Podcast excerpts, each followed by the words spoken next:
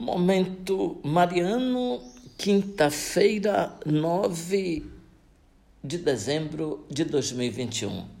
Querido irmão, querida irmã, alegria poder estar com você. É o nosso momento mariano, o nosso encontro com a palavra de Deus. Aqui fala Dom Josafá Menezes da Silva, arcebispo metropolitano de Vitória da Conquista. Hoje nós estamos celebrando então São Juan Diego, o índio ao qual Nossa Senhora apareceu no México, aquela que chamamos de Nossa Senhora de Guadalupe. Juan Diego nasceu num povoado a uns 100 quilômetros da capital do México no ano de 1474. Índio, descendente da grande raça asteca foi um dos primeiros índios que abraçaram a fé cristã. No tempo das aparições, Juan Diego era um homem maduro, em torno aos 57 anos de idade e viúvo de poucos anos.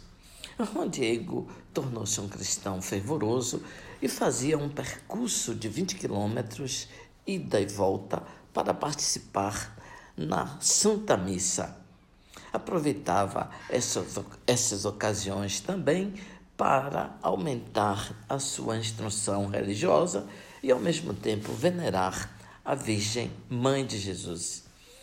Isso revela a profundidade da sua fé e Juan Diego começou a ser conhecido como um homem piedoso, de intensa espiritualidade, amigo da oração e concentrado na meditação dos mistérios da fé. No dia 9 de dezembro de 1531, Juan Diego se dirigia, como de costume, à celebração eucarística quando em Tepeyac ouviu uma voz que o chamava como se há muito tempo conhecesse e o esperasse, convidando-o para lhe falar e confiar uma grande missão. Ele ouviu Juanito, Juan Dieguito, olhou para o céu e viu uma senhora que o convida a aproximar-se e entre eles estabeleceu-se um pequeno diálogo. Nossa Senhora o nomeou seu embaixador diante do bispo para a construção de um templo, onde ela disse que queria ser a mãe de misericórdia e de unidade para todas as pessoas desta nova parte da terra que estava sendo então explorada pelos espanhóis. Então ele foi agraciado com mais duas aparições de Nossa Senhora nos dias 10 e 12 de dezembro. Depois da aparição, as conversões aconteceram em massa 15 mil batismos por dia. Era tão grande o desejo de receber o batismo por parte dos índios que os braços dos missionários, cerca de 60, caíam de cansaço por causa do demasiado trabalho.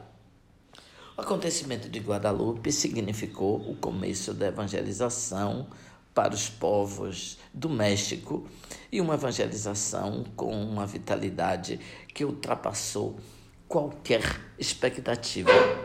Depois de construída a pequena capela na colina do Tepeyac, Juan Diego passou a morar junto à capela, numa pequena casa, como evangelizador, catequizando a, a seus compatriotas e servindo ao altar do Senhor. Juan Diego, como outros índios, foram para os missionários os melhores colaboradores na missão como mediadores na catequese, intérpretes e amigos para aproximá-los dos nativos e facilitar uma melhor compreensão da mensagem de Cristo Jesus.